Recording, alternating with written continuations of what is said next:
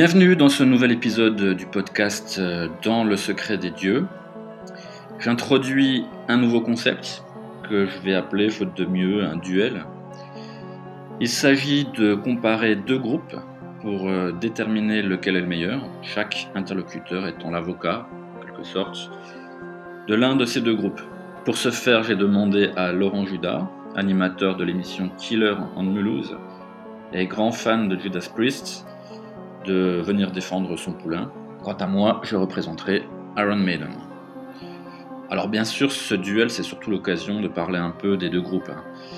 Il est quand même euh, évident que la discussion n'est pas vraiment prévue pour départager réellement lequel des deux est le meilleur, euh, sachant qu'on parle quand même de, de musique, donc d'art, ce qui reste euh, hautement subjectif.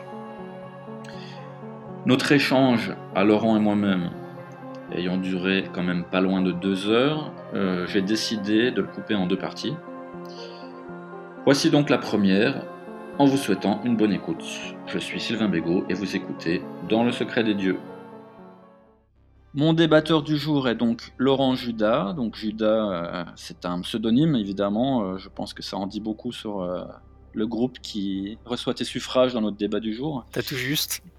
Bonjour Laurent, aurais-tu l'amabilité de te présenter rapidement Salut Sylvain, bah merci beaucoup déjà pour, euh, pour euh, bah, m'avoir proposé cette petite euh, interview là, fort sympathique. Ben oui, Laurent Judas, donc Judas effectivement c'est un, c'est un petit sobriquet, un surnom qui me vient pour la petite anecdote, euh, de, Nicolas euh, Fétus, alias Fétus, aka Fétus de d'Ultra Omit, hein, qui est un bon pote. Et euh, on a commencé ensemble en jouant au foot, hein. c'est même pas partie de la musique et d'Ultra Omit en fait, notre amitié. Et il savait que j'étais fan de ce groupe-là, j'en parle très souvent, ai prêté des disques, et donc il m'avait appelé tout naturellement Laurent Judas. C'est- très très très bête, mais ça, ça vient de là. Ça n'a aucun rapport avec une propension à la trahison. La trahison, si, si, je, je- pense que je suis capable de planter pas mal de couteaux dans le dos des gens. Euh, écoute, je, je, je, je, sais pas. On a tous un prix, hein, Sylvain. hein. Si on m'achetait euh, suffisamment cher, je pense que je pourrais trahir ma mère. hein. non, non, je, je sais pas. les occasions ne sont pas vraiment présentées euh, jusque-là. Et donc, euh, pour présenter rapidement ce que tu fais, tu es présentateur d'une émission de radio. Oui, alors voilà, donc euh, ben, on a à peu près le même âge. Je suis un petit peu plus jeune que toi. Moi, je suis né en 81, euh, donc je, suis- devenu fan de métal. euh, alors peut-être que j'anticipe un peu, mais c'est pour faire la petite présentation de, depuis mes 12 ans, on va dire. Et puis, bah, je, comment dire, la passion s'est pas éteinte, au contraire. Et effectivement, depuis trois saisons maintenant, j'anime une émission de radio sur une petite radio locale associative de Mulhouse.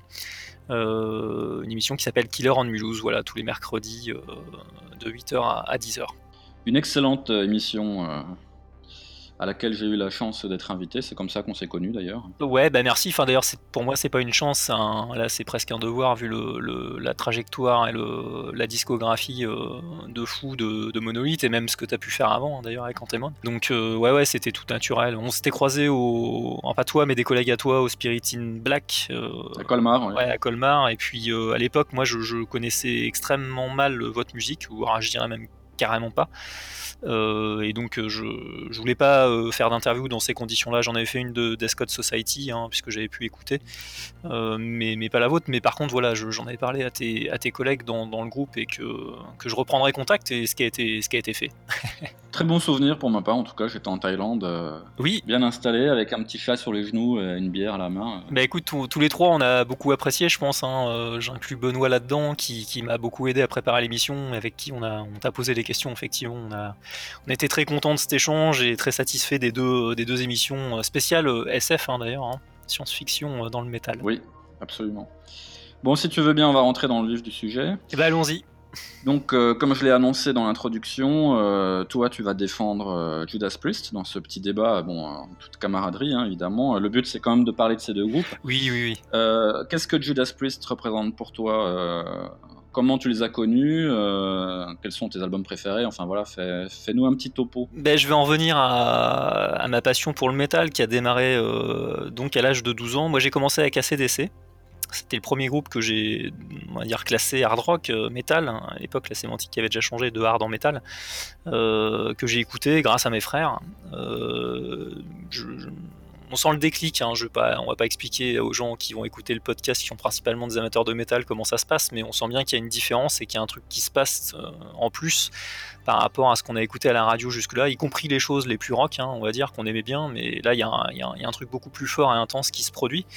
J'ai écouté ce groupe-là 100% euh, pendant un an. J'écoutais plus qu'ACDC. Je m'étais acheté le live de 92, euh, qui, qui, est un album pour moi à part entière. Je me posais même plus la question de savoir que c'était des représentations live. Pour moi, c'était une espèce d'album en fait. Euh, et, suite, suite à cette écoute, j'ai rien intense et monomaniaque de, ce groupe-là, pareil, grâce à mes frangins, j'ai découvert Iron Maiden. Euh, qui a supplanté ACDC dans le cœur d'un de mes deux frangins, justement. Et ça a été pareil pour moi, j'ai suivi la même trajectoire que ce, que ce frère-là, donc euh, je suis rentré encore plus dedans qu'ACDC.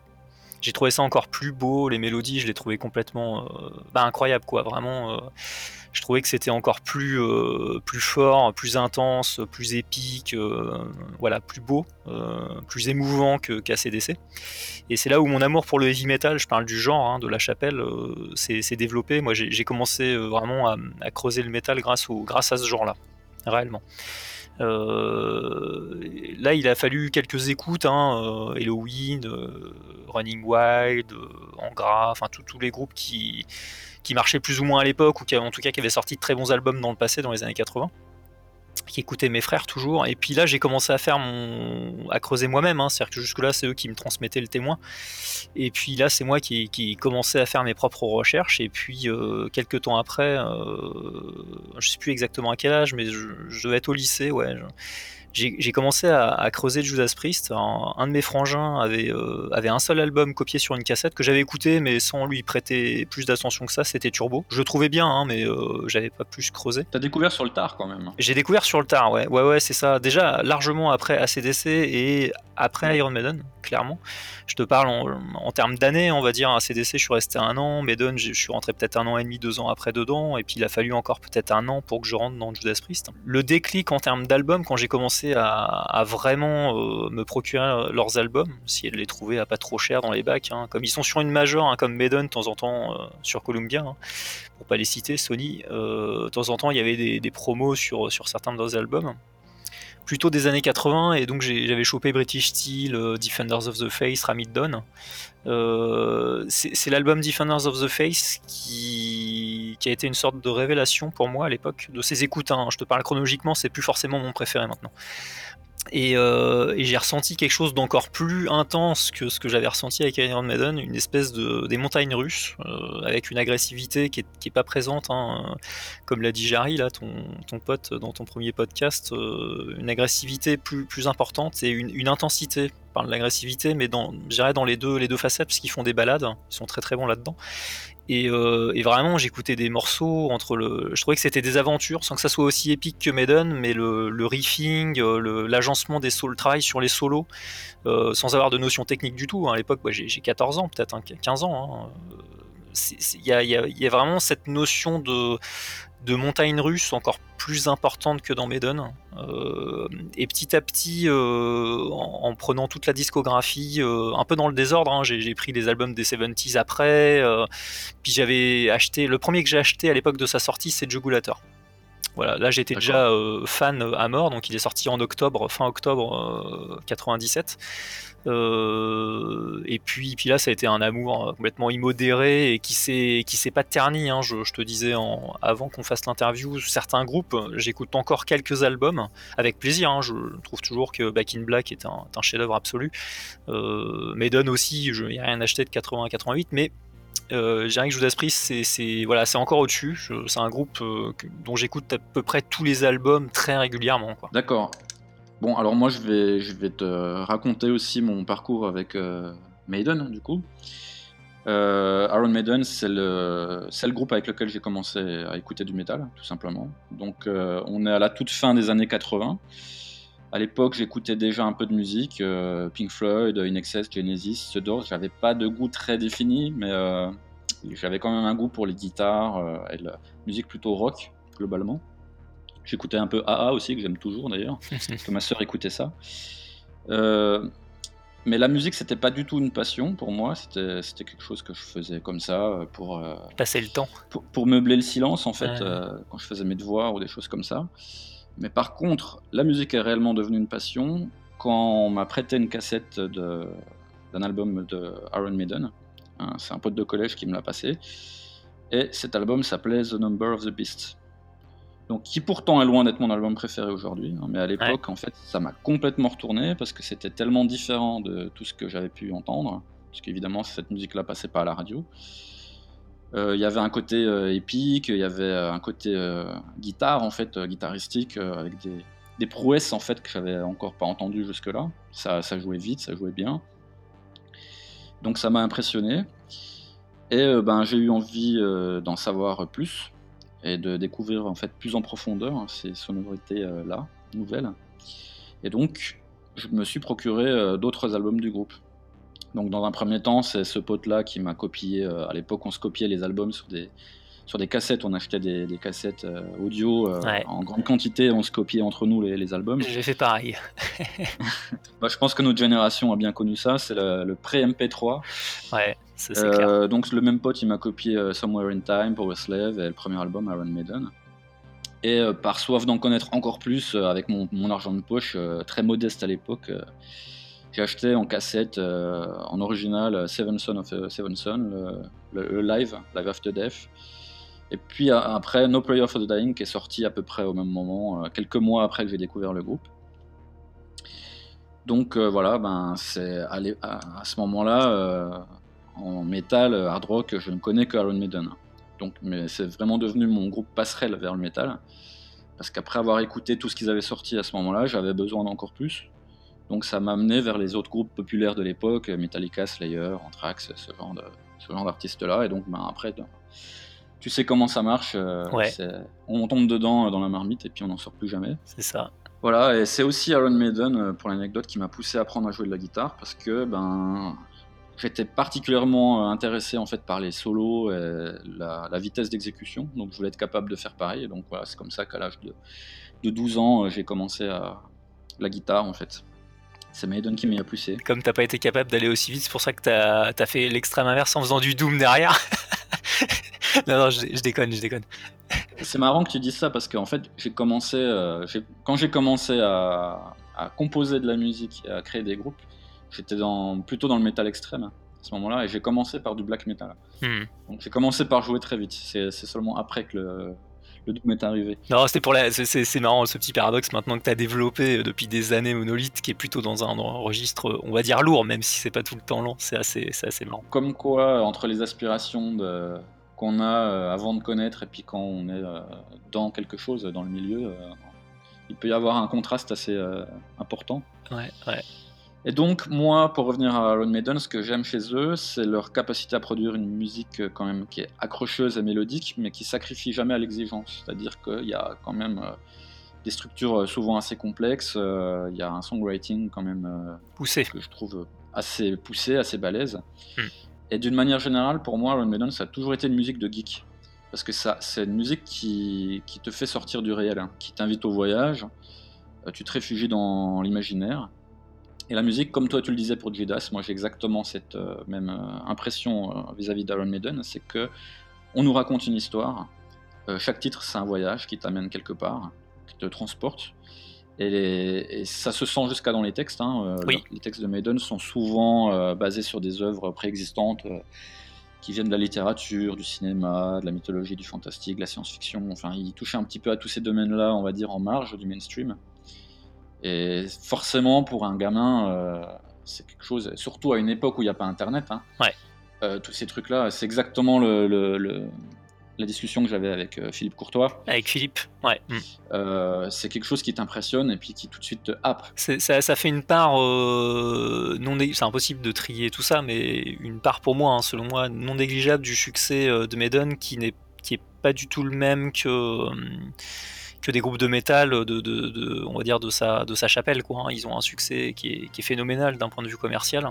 Euh, par rapport à d'autres. Hein, euh... Par rapport à Judas Priest notamment. Alors notamment, ouais, en, en Europe, hein, parce qu'on pourra parler des États-Unis, c'est un petit peu différent, mais je, je pense que l'imaginaire qu'ils ont développé euh, a eu un impact monumental, notamment sur, sur les pochettes d'albums, rien que là-dessus. Euh, Derek Riggs, je pense qu'il, bon, enfin, le, le, groupe lui, lui, doit une fière chandelle, quoi. Hein. Il y a pas mal de monde qui a acheté des albums sans être fan de métal. Alors après, certains bah, qui aiment bien la musique sont devenus fans du groupe plus ou moins, parce que, comme tu dis, les compos sont, sont vraiment bonnes, il hein, n'y a, y a, pas photo. Mais ça a pu amener pas mal de gens, notamment des geeks, les enfants, les gens à la recherche d'imaginaire, euh, plus que quand tu as une pochette blanche. Euh, ah bah complètement. Une pochette avec la photo des mecs, quoi. D'ailleurs, dans le cadre de notre euh, petit débat Iron Maiden contre euh, Judas Priest, j'ai prévu un petit un petit euh, chapitre sur l'imagerie justement pour comparer celle des deux groupes. Ah, très très bien. Ouais. C'est une part importante du succès du groupe parce qu'il a su développer une image euh, super euh, badass chez Maiden qui a peut-être un peu moins chez Plus, mais là tu vas peut-être me contredire. Mais...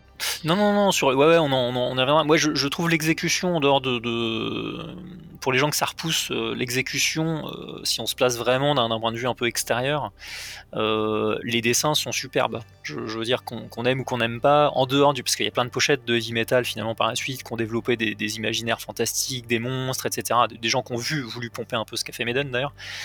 Mais souvent c'était mauvais. Ouais. Ça sonnait vraiment euh, série B, série Z. Euh, les dessins de Derek Riggs sont fabuleux, quoi, vraiment. Il y a une, il y a une qualité technique extraordinaire. Ouais, ouais c'est vraiment splendide. C'est des fresques qui sont, qui sont magnifiques. Hein. On peut pas, on peut pas vraiment dire le contraire, quoi. Alors pour terminer avec ma, ma position sur Maiden, je peux conclure en disant que ma relation au groupe est plus du tout la même aujourd'hui à 40 ans passés qu'à 12-13 ans évidemment. J'ai découvert plein d'autres choses entre temps. Euh, mais j'en écoute toujours avec euh, plaisir. Et je continue à suivre leurs sorties avec grand intérêt, même si euh, l'âge d'or est passé depuis longtemps. ça reste pour moi le plus grand groupe de métal de l'histoire. Donc sans aucun doute, devant Metallica et puis devant Judas Priest, pour moi il n'y a pas photo. Et alors du coup, tu, au niveau des albums maintenant, t'as as, changé un petit peu ton top 3 ou ton top 5, j'imagine Depuis ta découverte du groupe et, et maintenant? J'aurais toujours... En fait, j'ai toujours trouvé que Maiden était meilleur, du moins dans son âge d'or, en live qu'en studio. Donc pour moi, l'album référence de Maiden, euh, que je réécoute le plus souvent, c'est Live After Death, ah ouais. 85. Okay. Parce qu'il y a un côté best-of. Oui. Parce que ça joue euh, un peu plus vite que sur les albums, oui, ils sont ouais. plus bruts, plus agressifs, qui me plaît beaucoup et qui met en, plus en valeur les compos, à mon avis. Mm -hmm. Maintenant, si on parle de d'albums studio, mes préférés, c'est vraiment euh, Seven Son, Seven Son et Somewhere in Time. C'est une période un peu d'expérimentation pour le groupe. Je pense qu'ils sont au top au niveau des compos. Euh, même si évidemment avant il y avait énormément de choses de qualité. Hein. Mais j'aime beaucoup la production de ces albums-là. J'aime euh, le style de compo, le côté peut-être un peu plus progressif, un peu plus agressif. Donc aujourd'hui c'est ces albums-là. Après évidemment il y a Power Slave, il y a tout ça, euh, Peace of Mind.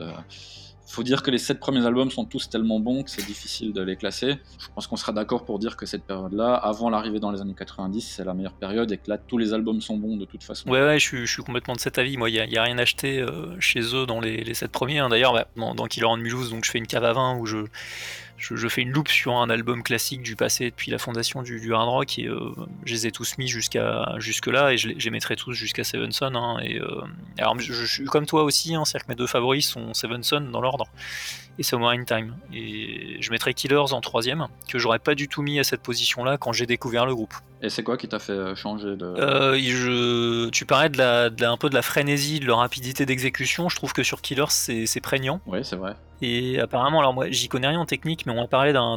Le terme, je m'en souviens plus, mais tu sais, le, le fait que tu, tu, te mets pas hors rythme, mais tu, tu attaques un petit peu légèrement en avance, qui crée une espèce de de t'as l'impression que voilà il y a une espèce d'agression euh, sonore euh, tu te mets pas tout à fait un peu en avance sur oui. le temps être un peu en avance sur le temps ça en fait. ça a un nom et apparemment ils ont poussé vraiment euh, c'est vraiment sur Killers qu'ils ont utilisé un peu cette tactique euh, ça, ça crée une espèce de fluidité d'agressivité alors je le trouve beaucoup mieux produit qu'Iron Maiden le premier album euh, il, est, il est beaucoup plus intense. Euh, il y a vraiment des, des, des, parties qui sont incroyables. Je trouve les. Tu vois, tu parlais de progressif, ben. Alors moi, je, je, suis pas tout à fait d'accord avec ce, terme-là sur le sur Maiden. Je trouve que c'est du heavy metal épique. Mais dans Killers, les titres sont assez courts. Et, je trouve que tu, voyages en 3-4 minutes avec des plans qui sont complètement en contraste, euh, qui sont vraiment dingues. Hein. pas les morceaux les plus connus, hein, forcément. S'ils en jouent peu de cet album sur, scène d'ailleurs. Euh, Prodigal Son, euh, ces, titres-là, plutôt la deuxième moitié d'ailleurs, il y, a vraiment des, trucs très mélodiques, enfin des idées complètement dingues et ça s'arrête pas du, du début à la fin de cet album. Je trouve sur le premier que j'adore aussi, il y a des morceaux un peu plus basiques qui sont pas très intéressants, on va dire, mais qui sont bien, hein, je veux dire, qui s'écoutent avec plaisir. Killer, je trouve, c'est vraiment le chef-d'œuvre de, de ces deux premières années-là. Je le trouve intrinsèquement meilleur que The Number of the Beast. Je suis pas loin de penser la même chose, effectivement. The Number of the Beast, c'est un grand classique, qui a, parce qu'il a des grands titres, en fait. Oui, c'est ça. Hmm. Euh, mais en le réécoutant et en étant vraiment neutre, euh, ils ont sorti des albums bien meilleurs, y compris Killer, ça je suis d'accord. Ouais, ouais, ouais. Pour euh, Alouette Bizainem par exemple, parce qu'effectivement c'est euh, Number of the Beast, donc, qui, contient Alouette Bizainem, qui est complètement qui est mon, morceau favori du groupe. Hein. Euh, alors il y a plein de classiques et tout, c'est clair, hein, il, est, monstrueux, mais euh, il y a deux verrues pour moi dessus, sur 8 ça fait, ça fait pas mal. Il y a Invaders que j'aime pas du tout et Gangland que je trouve vraiment à chier. Gangland est à chier, ouais. Moi Invaders j'aime beaucoup par contre, j'ai appris à l'aimer on va dire. Mais bon, sur Killers, il n'y a pas de titre. Il n'y a pas de déchets, ouais, il a pas de déchets. Là, il y a vraiment, il te prend à la gorge, la production est étincelante pour l'époque, ça c'est clair qu'en 80 il n'y a pas grand monde qui réussit à être aussi bien produit euh, que, que Maiden en termes de heavy metal. Hein. C'est, ça, c'est clair. Moi, comme toi, j'ai découvert Judas Priest sur le tard, mais autant toi, tu racontais que du coup, enfin, t'as pu adhérer en fait euh, immédiatement. Moi, le fait de ne pas avoir grandi avec Judas Priest, ça, comme je l'ai fait avec Maiden en fait, ça l'a mis dans une case à part. C'est-à-dire que j'ai découvert Judas Priest euh, alors que je, je, connaissais déjà très bien le métal et la musique. Et du coup, je l'ai plutôt découvert comme un, espèce de dinosaure euh, qu'on exhume, tu vois, euh, plutôt par, euh, mm, mm, mm. par envie d'améliorer ma culture générale que par réel plaisir d'écoute. et pourquoi j'ai pas grandi avec Judas Plus Parce que tout simplement, dans mon groupe d'amis métalleux avec qui on s'est changé les cassettes, ce, que, ce dont je parlais tout à l'heure, bande de hardos, comme on disait à l'époque, personne n'écoutait Judas Priest. personne. Et, un autre phénomène est qu'à partir de, on va dire 92, 93, 94, ces années-là, on a tous commencé à nous intéresser euh, un peu plus sérieusement au métal extrême. du coup, tout ce qui était euh, heavy metal euh, plus traditionnel, hein, c'était plus vraiment une priorité. On était passé à des choses un peu plus dures. Et c'est comme ça que Judas Priest aussi est tombé à la trappe du coup. Bon, alors j'ai sûrement écouté euh, quelques morceaux au passage, euh, mais j'ai pas autant tilté, tu vois, que euh, quand je cherchais vraiment à découvrir en fait. Et le premier album en entier que j'ai dû écouter de Judas Priest, c'est Jugulator. Donc, que tu disais, sa sortie c'est 97. Ouais. c'est certainement un très bon album, hein, mais je suis pas sûr que ce soit celui qu'il faut qu'il faille conseiller pour découvrir le groupe. Donc voilà, ça m'a pas, voilà, ça m'a ça m'a pas non plus bouleversé. Après, bon, j'ai écouté Painkiller, que je trouve très bien, mais voilà, j'étais passé à d'autres euh, styles de voix. Euh. Ouais, d'autres styles musicaux, ouais. Et puis les classiques euh, de la première moitié des années 80, la production avait un petit peu vieilli. dans mon esprit, hein, même, bon, c'est encore un esprit de jeune homme, hein, on était avec Judas Plus dans quelque chose d'un peu plus traditionnel et limite ringard, tu vois. Une impression que j'avais pas avec Maiden, parce que Maiden, j'avais grandi avec, donc j'étais familier déjà des albums. J'avais pas besoin de les découvrir. Et, j'ai toujours trouvé aussi que Maiden avait un spectre d'influence un peu plus large que leur musique euh, d'un album à l'autre, même si souvent ils sont critiqués pour sortir le même euh, album. C'est une critique que tu leur fais, je crois. Ah oui, oui, clairement.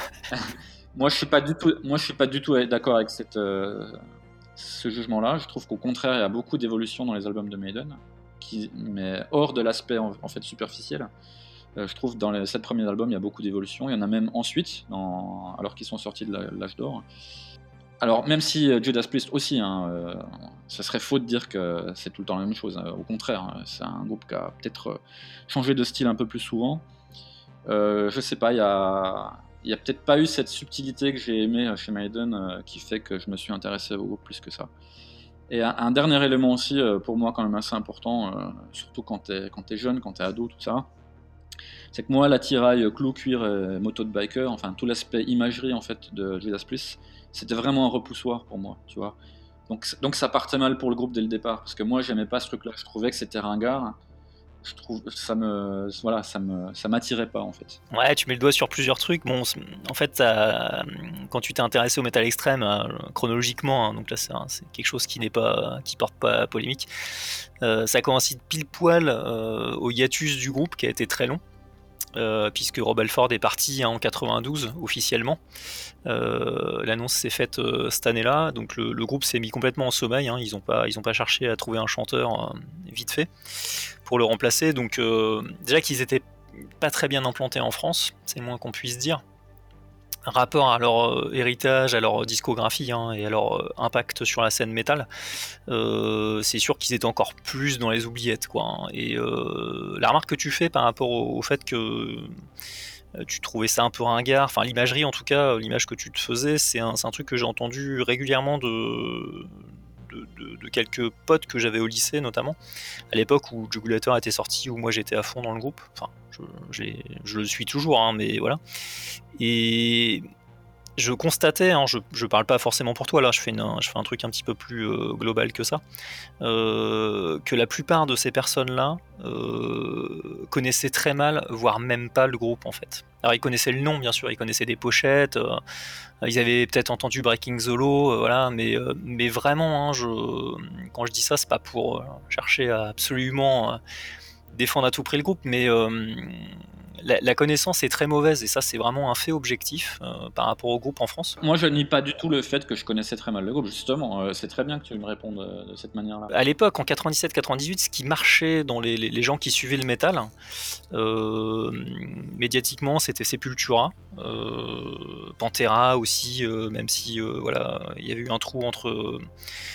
Remonting the Steel qui était sorti en 2000 et puis celui d'avant, merde, je, ne réussirai pas à trouver le. Great Southern Tranquil, je crois. Ouais, c'est ça, merci, 96. Euh, c'était les groupes qui étaient médiatisés, voilà, beaucoup en France.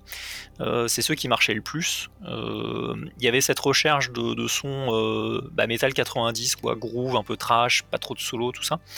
Il y avait plein d'autres trucs dans le black metal que moi je, connaissais un petit peu grâce à, mon frère aîné, qui avait ramené pas mal de, trucs d'Allemagne, parce qu'il a fait un an d'Erasmus là-bas.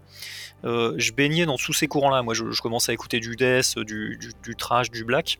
Mais, Judas Priest, effectivement, là, ce que tu décris de tes potes, euh, et pour moi, c'est pas du tout euh, un, pas un argument, mais c'est même pas du tout une, notion de qualité ou pas. C'est que les gens ne connaissent pas. C'est qu'en fait, c'est même pas qu'ils ont écouté, trouvent ça bien ou pas bien. C'est qu'en fait, ils n'écoutent pas.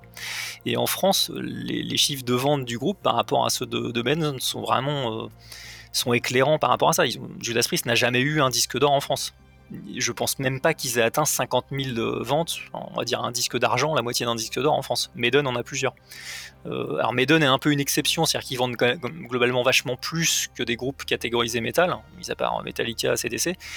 Mais Judas Priest, par rapport aux, nombreux albums qu'ils ont sortis, aux classiques qu'ils ont sortis, euh, ils sont vraiment sous-estimés d'un point de vue commercial. Tu vois ce que je veux dire? C'est vraiment même pas un qualitatif. Et derrière, ce qui se passe, c'est que généralement les deux sont un petit peu liés quand même. C'est-à-dire qu'ils sont moins couverts médiatiquement.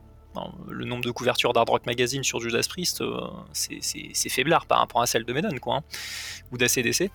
Euh, et, donc c'est un, un espèce de, c'est le triangle. Judas Priest, c'est un peu le triangle des Bermudes du métal euh, par rapport à tout ce qu'ils ont fait, on va dire, au nombre d'albums qu'ils ont sortis, par rapport à pas mal d'autres groupes quoi. Hein. par rapport à l'influence qu'ils ont eu aussi sur euh, les groupes qui sont arrivés après eux. Alors ouais parce que alors sur l'aspect ringard, moi je, je, je, je, suis pas trop d'accord, hein. euh, même au niveau de l'image, parce que je comprends que ça soit repoussoir, mais euh, je, trouve justement que les quand, quand on parle des, photos de groupe hein, des années 80, euh, ils ont développé une, identité qu'on l'aime ou qu'on ne l'aime pas, ils en ont développé une.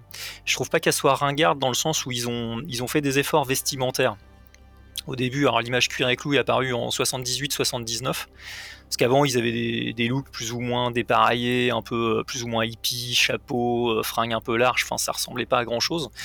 Et en 78-79, ils commencent à se fringuer de manière beaucoup plus sombre, plutôt avec du noir, euh, les bracelets à clous. alors ça vient de Rob Alford, hein, qui récupère ça de, justement de, de ses pérégrinations dans des, lieux fréquentés plutôt par, des gays.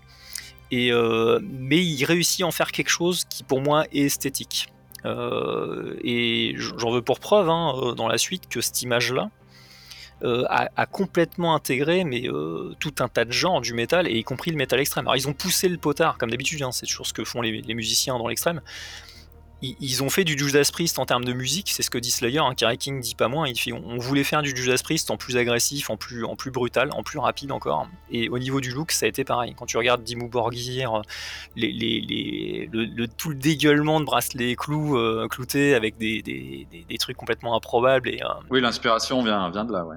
Ah, ça vient de là, hein, je, on parle de Mercyful Fate au niveau de, on va dire plutôt des textes, de, de l'ambiance satanique que ça développe, mais au niveau de la tiraille, cuir et clous, ça vient du groupe. Et, je trouve en regardant les photos d'époque 82, 84, 86 même, où c'est un peu plus coloré, c'est pas si ridicule que ça. C'est-à-dire qu'il y a une vraie cohésion, c'est pas fait de briquet de broc, et euh, il y a quand même des efforts qui sont faits pour que ça soit pas trop ridicule. Alors bon, les fringues, euh, ça vieillit toujours très mal, hein. c'est un truc, ça, c'est pas.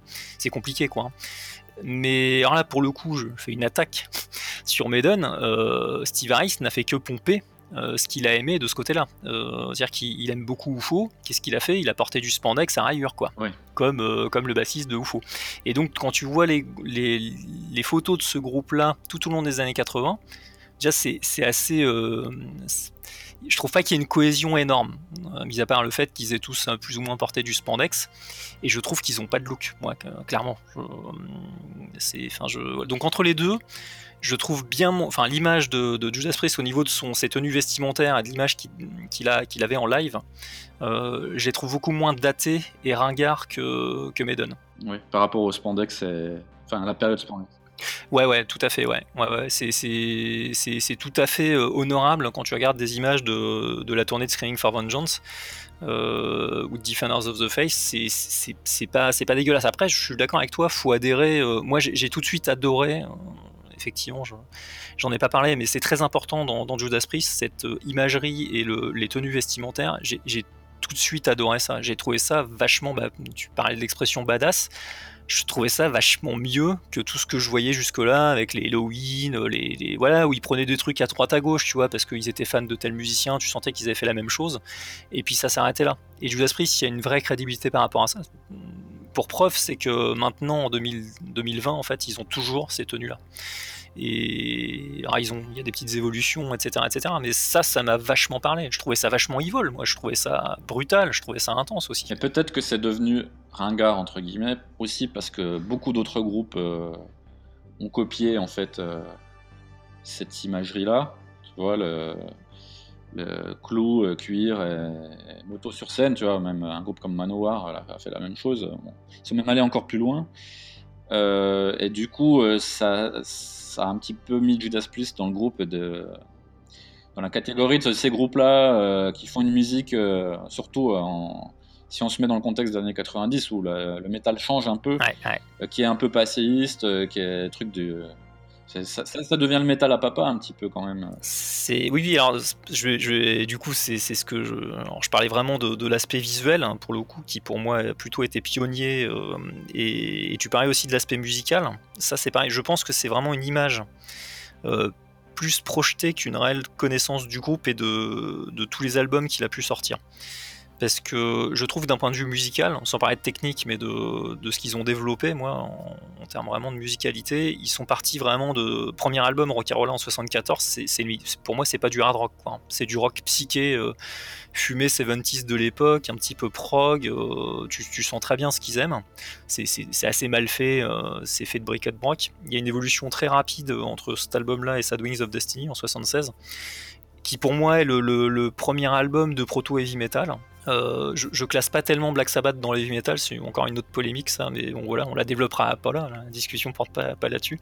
Ah bah, ça sera peut-être l'objet d'un autre épisode, hein, qui sait. Pour moi c'est du doom, hein, voilà, c'est pour moi c'est pas du c'est pas du heavy metal. Je, sais que bon voilà, l'histoire euh, dit que c'est Black Sabbath qui a inventé le, heavy metal, et euh, des gens qui avaient apprécié Rock'n'Roll, je pense, ont été très surpris en 76 par Sad of Destiny, en 77 sur Scene After Scene je sais pas si t'as écouté cet album-là, mais je me souviens que je l'avais passé à un prof de guitare qui était pas du tout fan de métal et il avait trouvé ça vachement intéressant. Et, là, pour le coup, il y a une notion de prog clairement sur Scene After Scene.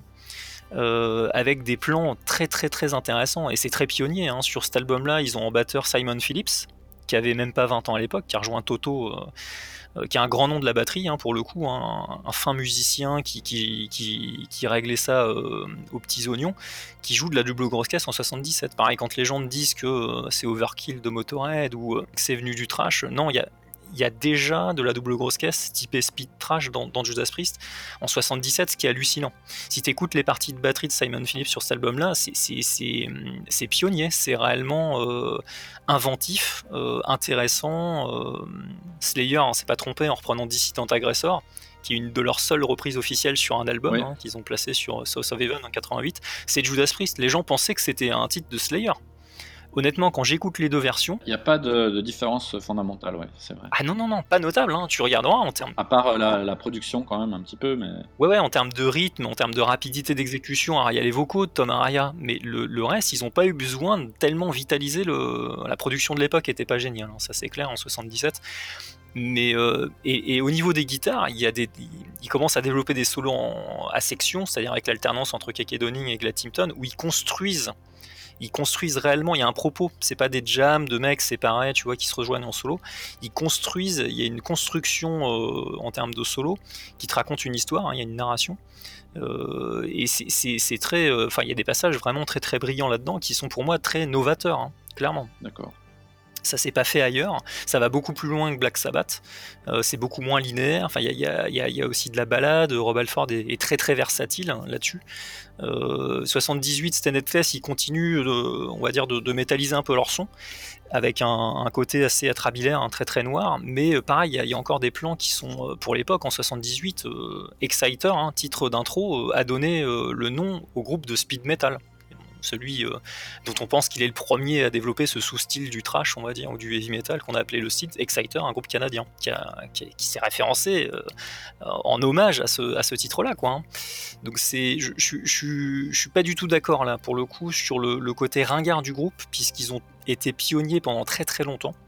Euh, alors, au milieu des années 80, le, trash est apparu. C'est là où ils ont été peut-être un petit peu ringardisés plus par rapport au fait que commercialement, bah, ils, avaient atteint un plateau, comme tous les groupes de heavy metal en 82-84, ça n'a pas duré très longtemps, et que Metallica arrivait et qu'ils ont, ils ont pris le devant de la scène. Mais enfin, ça, c'est valable pour, je dirais, tous les groupes de heavy, tous les groupes de heavy metal et de hard rock. Hein, je veux dire, ACDC euh, n'était plus n'était plus disque de platine aux États-Unis au milieu des années 80. Fly on the Wall a été leur premier album à ne pas atteindre ce statut-là. Il l'a maintenant parce qu'ils sont, ils sont devenus le plus gros vendeur du monde en termes de métal, mais Fly on the Wall euh, a atteint péniblement les 500 000 exemplaires. Judas Priest vendait plus à l'époque, Iron Maiden aussi. Donc je, je, dirais qu'à chaque album, ils ont tenté justement de repousser les limites, euh, ce que je ne trouve pas du tout avec Maiden.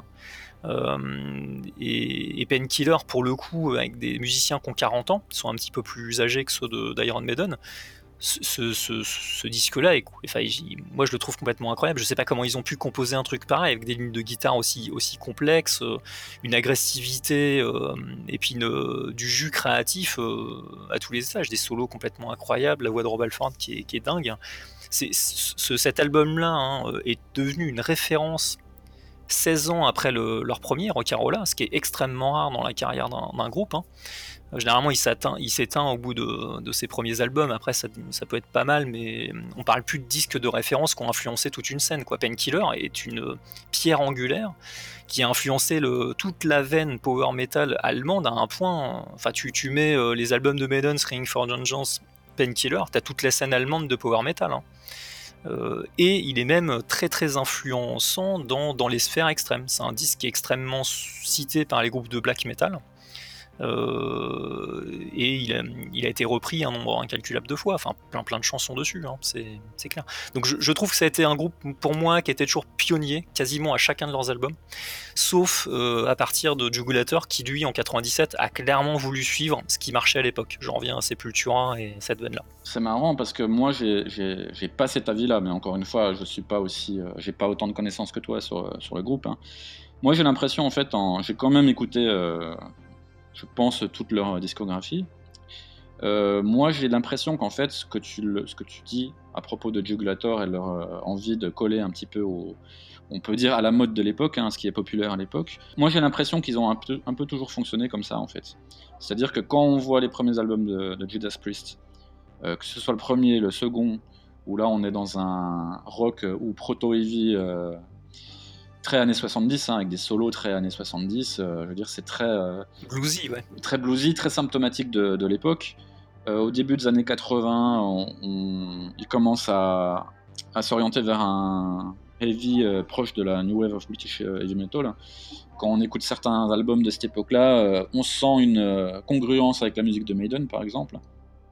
Alors que eux ont dit à plusieurs reprises dans des interviews de l'époque que Maiden c'était ce petit groupe euh, qui essayait de, de, les copier. Moi, j'ai pas cette impression-là du tout. Euh, ils ont mis des synthés dans les années 80 quand c'était à la mode, euh, genre turbo, euh, tu vois, ce genre de. Ouais, mais Maiden, a fait la même chose sur Summer in Time. Hein. C'est vrai, mais là je, te parle de Priest là. Attention, c'est des guitares synthés. C'est des guitares synthés. Déjà, c'est des guitares synthés, mais laisse-moi quand même avoir un petit peu de mauvaise foi. C'est quand même un débat, Maiden contre Judas Priest. vas-y, vas-y. Ensuite, euh, arrivé au tournant des années 90, bon, il y, a le, y a le thrash metal qui est vraiment bien ancré, il y, a le, y, y a le death metal, il y a tout, euh, toutes les musiques extrêmes qui arrivent. Ils durcissent leur ton, hein, déjà. Bon, Painkiller, euh, ne serait-ce que le son, la production, là, on est clairement plus dans le heavy, quoi. On est dans, les guitares sont ultra tranchantes, la batterie. Euh, je, suis assez d'accord. C'est du du heavy trashisant ou du trash heavy. Voilà. Et là, est-ce qu'on peut dire qu'ils ont inventé le, le thrash euh, alors qu'il existe déjà depuis euh, quand même de nombreuses années? J'en suis pas persuadé. Voilà. Donc c'est pour ça que moi cet aspect dont tu parlais, c'est-à-dire ils ont été pionniers. Je suis pas nécessairement d'accord parce que je trouve, hein, du moins de mon point de vue extérieur, que ça serait quand même une drôle de coïncidence que, comme par hasard, Judas Priest se mette à faire la musique euh, qui est un petit peu dans l'air du temps. Alors que, en termes de, de vente, en termes commercial, c'est pas non plus les chiffres de Maiden, de Metallica, euh, c'est pas tu, vois, à ce niveau-là, ils sont pas leaders. Ah non, non, non, mais commercialement, moi, je, ne dis pas qu'ils sont vraiment, euh, ils sont, ils sont vraiment pas au niveau euh, qui, qui devrait être, hein, selon moi, hein, par rapport à tout ce qu'ils ont apporté. Bah, sur Painkiller, je, c'est du heavy trashisant. Je, clairement, c'est, l'époque où Rob commence à écouter euh, beaucoup ces groupes de, de, trash. Il passe du temps, enfin, il a passé du temps sur la tournée d'ailleurs avec Phil Anselmo hein, de, de, Pantera. Ils ont fait tourner euh, toute la fine fleur du trash européen et états-unien, hein, Testament, Megadeth, euh, Pantera, Annihilator notamment aussi pour le Canada. Et il est, il est devenu fan. Je, je, trouve pas que ça soit du tout une pompe. C'est-à-dire que je, je pense qu'ils ont. Enfin, pour moi, tous les musiciens sont influencés. Je pense que les musiciens qui prétendent l'inverse enfin pour moi mentent la plupart du temps. Euh, et après, faut, reste à savoir si tu réussis à faire quelque chose d'original, que tu le pousses plus loin, que tu fais vraiment quelque chose de d'intéressant en fait par rapport à ça. Et à partir du moment où c'est pas une repompe, pour moi, tu portes plus loin le, message. Et euh, bon, ils ont ils ont jamais caché leur amour pour Black Sabbath par exemple. Hein. Rob Alford est très très fan de ce groupe-là. Euh, ils sont issus des, Midlands, hein, c'est Birmingham, hein, donc ils sont voisins de Black Sabbath. C'est l'évidence même qu'ils ont écouté beaucoup ce groupe-là, euh, qu'ils ont puisé chez eux, mais pas que. Quand tu écoutes Sad Wings of Destiny, euh, tu sens que Robert Ford il est fan de Queen aussi, des Beatles. Pour la diversité, euh, les, balades, le piano, enfin ce, genre de choses. J'ai pas du tout l'impression, moi, si tu veux, d'écouter des, choses qui sont dans le sillage et qui ressemblent ou qui sont des tentatives de, repomper ces groupes-là. Je trouve qu'ils ils portent le message beaucoup, euh, beaucoup plus loin. Killer, moi, je trouve pas que ça soit un équivalent. de Megadeth, de Rust in Peace ou de, Slayer de Metallica. Pour moi, ça, musicalement, clairement, tu sens qu'ils ont vraiment trashisé le, son les propos, les riffs. Euh, mais euh, alors bon, Painkiller, le, le, morceau titre, est, pas forcément, je dirais, représentatif de tout ce qu'il y a sur l'album. Le son, oui, avec le son de guitare, etc. Euh, par contre, bon, c'est clairement le titre le plus brutal, hein, le plus trash, on va dire. le reste des compositions reste plus, plus heavy metal je, trouve.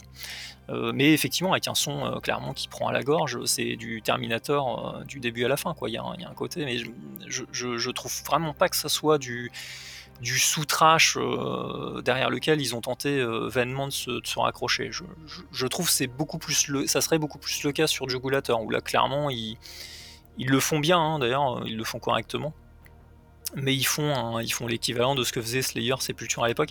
Dans les années 70, pareil, je, trouve, je trouve que Sin After Sin, c'est pas du tout un, du sous Black Sabbath. Euh, Alors dans les années 80, tu, parlais de, la petite polémique qui avait eu lieu. Ils n'ont pas dit exactement ça. Hein. en fait, ce qu'ils ont dit, c'est que, enfin Rob Alford en, particulier, et Keke Donning, je pense, à l'époque, c'est que le groupe les pompait pas du tout musicalement. Hein. Ça, ils ont toujours, toujours dit que musicalement, ça tenait, ça tenait la route mais qu'au niveau de l'image, si, il les, il les, avait carrément pillés. Quoi. Alors, euh, c'était référence au fait qu'à l'époque, il se mettait un petit peu de bracelet, euh, un peu de cuir, un peu de clou, notamment par euh, l'entremise de Paul Diano.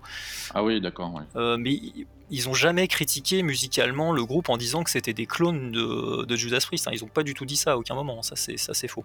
Ils ont clairement dit que ouais, bon bah voilà, Keke Donning, le guitariste très blond de Judas Priest, disait super. Ils en plus, ils ont mon clone sur scène.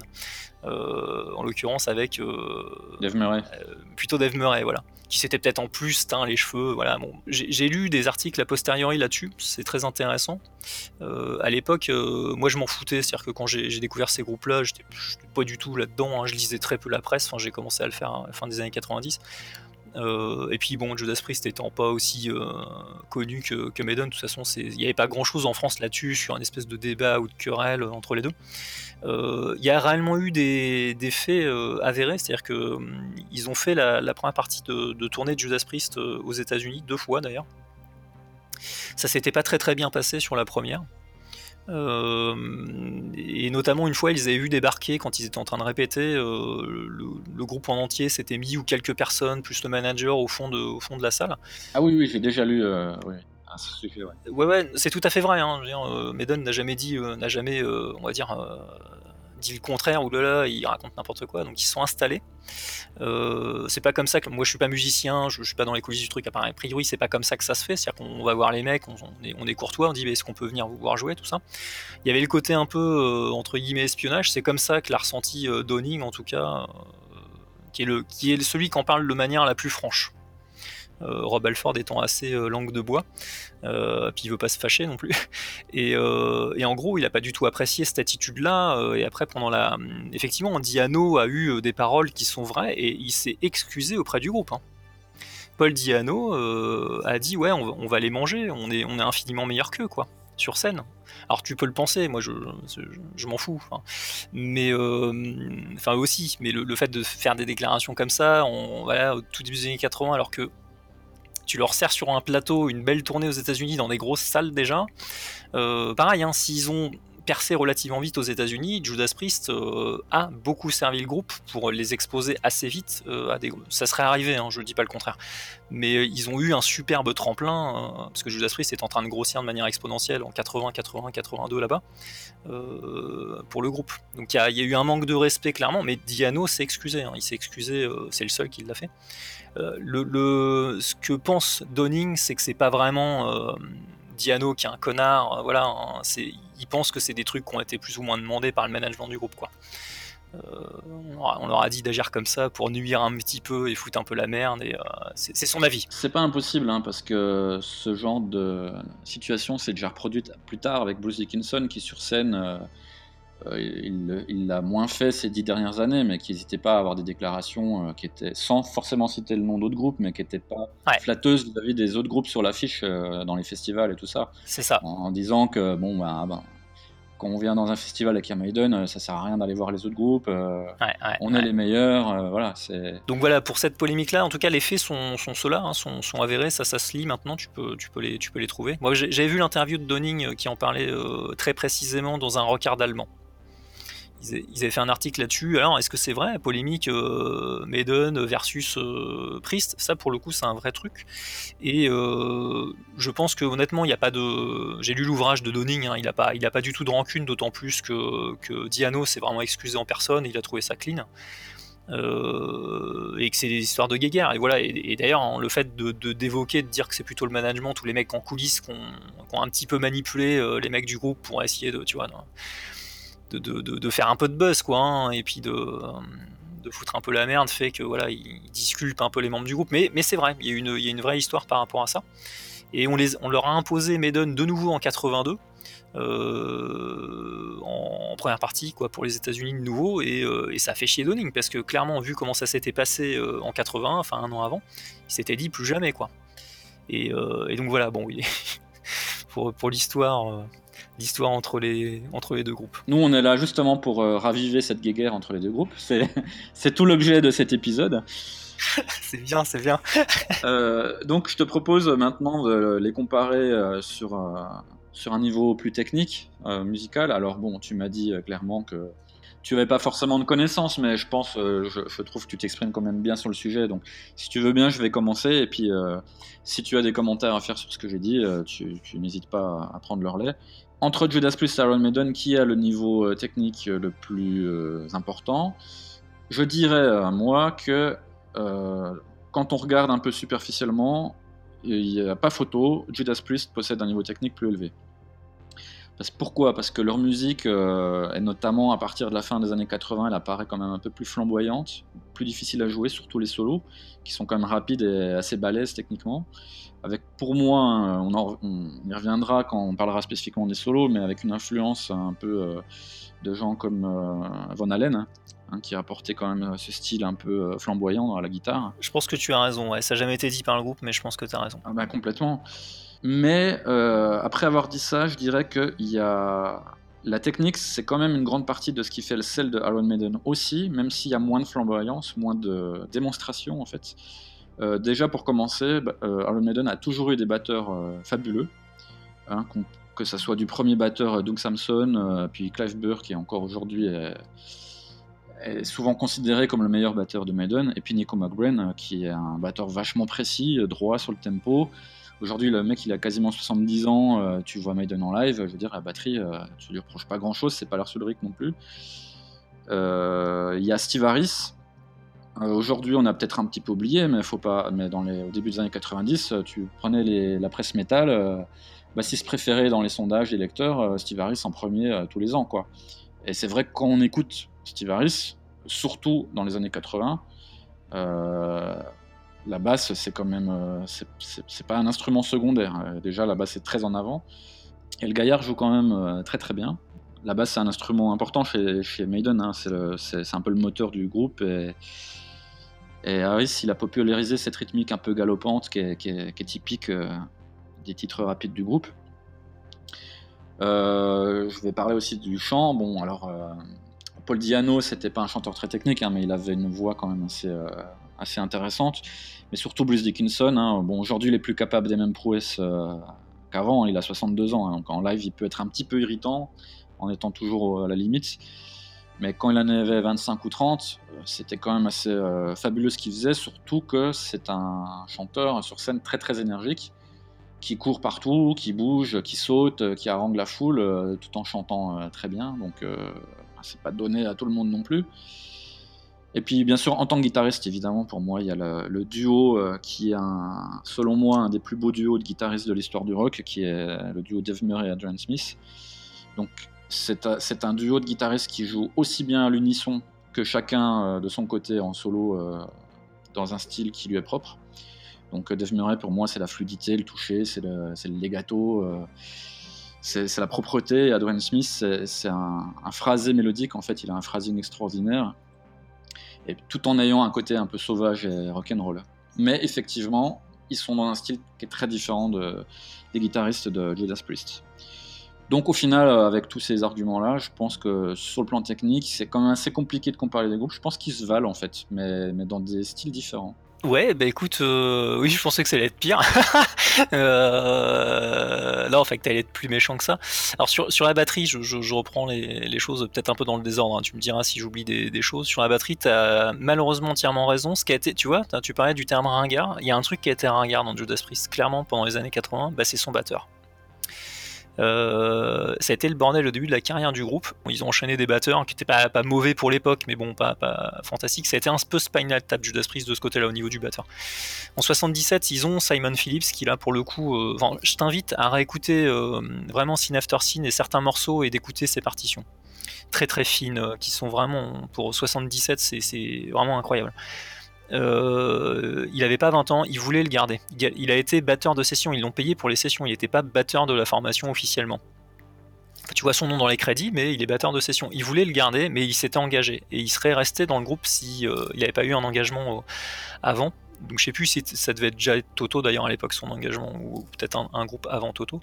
ils sont tombés sur Les Binks qui est, euh, pourquoi il n'est pas aussi connu? Ben, on, en, revient toujours à la même, c'est le serpent qui se mord la queue parce qu'il a fait partie de Judas Priest qui dans les années 70 vendait pas beaucoup.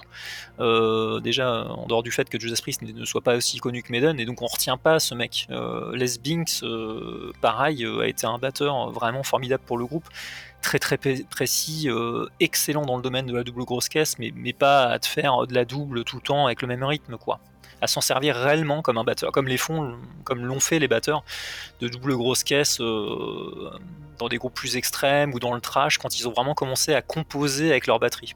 Voilà, c'est pas simplement pour mettre une double pédale et une double grosse caisse pour faire joli, il y a vraiment des rythmiques et des choses qui, sont induites par cette utilisation-là que tu n'aurais pas pu faire sans. Quoi. Euh, et Les Bing, c'est vraiment excellent. C'est encore une référence, ce mec, pour euh, Scott Travis, à ce mec-là, donc qui, est venu dans le groupe en 89 suite, à, suite au départ euh, de, de Dave Holland, lui qui a pris le relais en 80 pour la petite histoire, euh, médiatiquement, ce qu'il a raconté, c'est que Les Binks, euh, c'était trop complexe. Euh, le groupe a voulu se reconcentrer sur du rock avec British Steel, enfin des trucs, des compos un peu plus commercial, plus simple, plus basique. Il fallait un batteur dans ce sens-là. Non, non, en fait, ils ont refusé de lui payer des, droits sur un album live à Les Binks, parce que le groupe était dans le rouge au niveau des finances. En gros, c'est ce qu'il explique dans une interview, hein, Les Binks. il a refusé, en fait, hein, il a refusé ça. Et on l'a viré. Voilà, c'est pas du tout pour ses capacités soi-disant en live, il réussissait pas à être aussi bon, c'était des conneries, hein. c'était un très très bon batteur. Ça aurait changé vraiment la donne sur le. Parce que là où je te rejoins en termes de prod, c'est que la production est, pas bonne, je trouve, hein, avec Tom Allen dans, dans, Judas Priest dans les années 80. Même si je pense que là, si tu faisais un, petit peu un, sondage auprès des gens euh, qui sont un peu dans le son et compagnie, te diraient que c'est quand même pas un mauvais producteur. Tom Allen, euh, je trouve qu'il produit très mal, la batterie était très mal produite, et puis ils avaient un mauvais batteur. Voilà, enfin un mauvais batteur. Dave Holland n'est pas un bon batteur de heavy metal. Holland n'a pas pu faire de double grosse caisse pour Judas Priest. Le, premier groupe de heavy metal à avoir introduit la double grosse caisse a chopé un batteur qui est resté 8 ans dans le groupe, qui n'était pas capable de faire la double grosse caisse. Sur Dawn, c'est pas lui qui enregistre les batteries, ils ont une batterie, euh, ils ont une batterie électronique. C'est pour ça qu'ils se sont lâchés à l'ouverture de Painkiller en fait, euh, qui commence avec un truc de double. Ben oui. Ce qu'avait dit Keke Donning euh, dans une interview très très justement, c'est que le, le niveau de votre groupe ne pourra pas monter au-dessus du niveau du plus faible de votre groupe. Et le maillon faible de, durant cette période-là, ça a été Dave Donc là, il y a un côté, moi je trouve, sur la batterie très daté, pas intéressant. Autant euh, Tom, euh, Tom Allen, le producteur, produisait, je trouve, assez bien les guitares. Elles, sont, elles sont assez perçantes, notamment sur Screaming Jones, le son il est extrêmement frais, très précis. Qu'on aime ou qu'on n'aime pas l'album, la production de guitare est très bonne. La production vocale aussi est bonne clairement. Euh, bon, aidé par un, par un, extraterrestre au niveau du chant, et, la batterie, c'est vraiment pas bon, quoi. Là, clairement, ça, ça c'est vraiment. ils, sont, ils, ont, ils ont pas un batteur à leur niveau, quoi. Je veux dire, pendant trop longtemps. Euh, et ça a retardé effectivement la réapparition de la double grosse caisse, des choses plus intéressantes, plus agressives, avec des parties de batterie réellement intéressantes.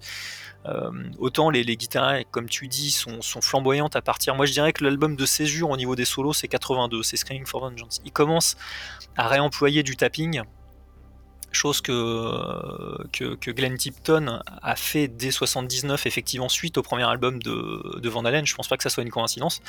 Sur le titre Hellbent for Laser, le solo, c'est un solo de tapping qui est très très joli. Euh, ça s'éteint un petit peu en 80-81, hein. il y a moins de solos, c'est moins, moins aventureux de ce côté-là. En 82, ils s'y remettent, et là, il commence à entremêler plusieurs, techniques, effectivement, avec son compère euh, Downing. Donc, pour en revenir au, côté daté, ouais, je dirais que la batterie, malheureusement, moi, ça vraiment la merde dans le groupe de 80 jusqu'en 88. Et en 90, effectivement, il recrute Scott Travis, qui, pour la petite histoire, était fanatique du, groupe depuis des années beaucoup plus jeune, hein. il, a, il, a, 10 ans de moins que les autres il, se tapait des concerts parce qu'il est états-unien, il est pas, il est, il est pas, il est pas anglais. Pas anglais, ouais. Et, euh, et, il les a rencontrés une première fois justement sur la tournée Screaming for Vengeance. Et euh, on va dire euh, culotté, il leur a proposé ses services. Le groupe a été clean par rapport à son batteur de l'époque, hein, parce qu'il avait dû remettre une petite démo, enfin c'est déjà ce qu'il était capable de faire. Euh, et ils ont dit bah non non on a quelqu'un quoi. Et il a fallu attendre effectivement que Dave parte pour qu'il euh, recontacte Scott Travis qui est un, batteur autodidacte qui est ambidex qui a de très très bonnes idées, qui pour moi est très très complet. Alors là, pour le coup, en termes de niveau, moi je trouve que c'est un des meilleurs batteurs de heavy metal. il, est, il est très très intéressant, je trouve il, y a toujours des variations dans son jeu au niveau de la double grosse caisse, il, il en joue jamais de la même manière d'un album à l'autre trouve toujours des trucs intéressants. Et il est en plus euh, il est en plus organique. C'est à dire que c'est pas un c'est pas le batteur de death metal euh, qui est au clic euh, tu vois complètement inhumain là. Un truc qui me, que je trouve assez chiant moi personnellement. Il, a, il a une frappe qui est vraiment organique tout en tout en étant capable de faire des choses à double grosse caisse sophistiquées très rapides euh, Painkiller, hein, je, pense que c'est toujours, à mon avis, un apprenti batteur, euh, c'est pas si évident que ça, hein, l'intro euh, et les, enchaînements, il y en a certains qui sont pas, qui sont pas faciles. Donc là, enfin, en 90 sur Painkiller, ils ont une équipe complète qui, pour moi, techniquement vraiment au niveau. on peut parler du bassiste qui, pour moi, est, loin, très très loin d'être mauvais, mais beaucoup plus effectivement basique que, Steve Harris. C'est plus discret, c'est plus discret. Mais c'est pas nul, hein. c'est pas. Mais c'est solide, c'est solide. C'est solide et euh, il est quand même capable de, de variations. Il s'est remis à jour aussi dans ses sonorités. Hein. Euh, il, a, il, a, pu utiliser une basse 5 cordes aussi à l'époque de Jugulator. Euh, et il, est capable de, de faire des variations assez intéressantes et pas de simplement de suivre la rythmique. Euh, donc il joue un petit peu au doigt aussi. Enfin, c'est, un bassiste qui est, euh, qui est pas mauvais, mais, mais clairement Steve Harris là-dessus, oui, de toute façon c'est le compositeur principal du groupe. Hein, si on prend, on va dire l'entièreté de la, de la, carrière, de ce côté-là, il n'y a pas, il y a, pas photo, je dirais. Au niveau de la composition, je je te laisse dire, je, pense que tu as beaucoup plus de, d'assises techniques pour pouvoir effectivement euh, juger qu'il y, a, plus de complexité plus d'intention dans, dans Bedon. Pour le reste, euh, en termes de, de duo, on reviendra peut-être sur les solos après, hein, ce que tu disais. Euh, le, groupe de heavy metal pour moi, hein, qui a ce statut-là le plus abouti dans ce domaine et qui a, vraiment poussé le potard de plus en plus d'album en album de 82 jusqu'en 90, c'est clairement le Judas Priest. Avec un, pour moi, l'apothéose serait même hein, le solo de, de Ramid Don, qui est un album que je n'aime pas beaucoup.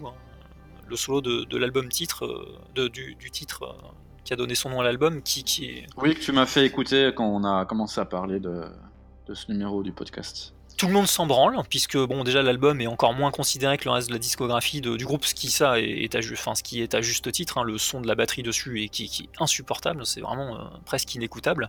Mais alors les prouesses vocales et les prouesses en termes de solo, puis pas que sur un seul morceau, sont, complètement dingues. Tout le monde s'en fout et personne ne parle de, solo qui dure plus d'une minute, où Donning échange avec, euh, Tipton, c'est même Steam à côté, je, ah, il est très bon techniquement, hein, en néoclassique, euh, là, euh, ils lui ont mis une branlée, quoi. Il faut dire ce qui est, parce qu'il y, a le, y a le côté technique évidemment, mais un, pour moi c'est un outil, c'est-à-dire c'est ce que t'en fais.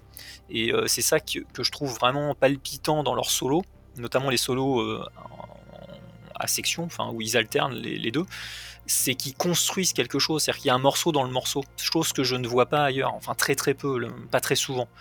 Euh, et ils l'ont fait euh, plus d'une fois quoi. Et Ramid là-dedans, c'est vraiment, tu, sais, les montagnes russes au sein d'un solo quoi. Tu t'ennuies jamais. Il y a une narration. Il raconte vraiment une histoire dans, dans ses solos, avec un niveau technique dingue, sans perdre en plus en, agressivité. Le néoclassique, tu pourrais très vite tomber dans un truc pompeux et vraiment mièvre avec une mélodie gentillette euh, et un truc un peu poppy et non en fait ça reste vraiment heavy metal pur jus quoi un truc qui te prend pareil à la gorge quoi voilà pour cette première partie euh, de ce duel Iron Maiden versus Judas Priest. J'espère qu'elle vous aura plu. La suite est à venir dans le prochain numéro. À très bientôt sur le podcast dans le secret des dieux